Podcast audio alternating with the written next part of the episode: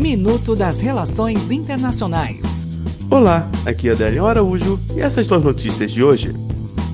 Nokia. HMD está sendo investigada por suspeitas de passar informações ao governo chinês relacionadas a usuários da Finlândia. Tais dados seriam recebidos de aparelhos Nokia que a empresa vende no país.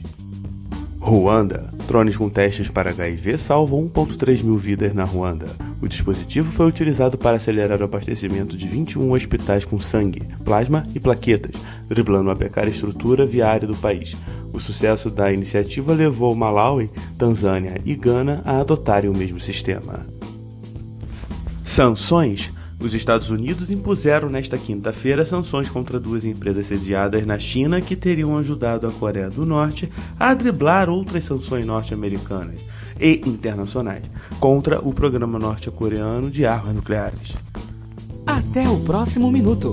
Enquanto isso, aproveite mais conteúdo no portal seire.news.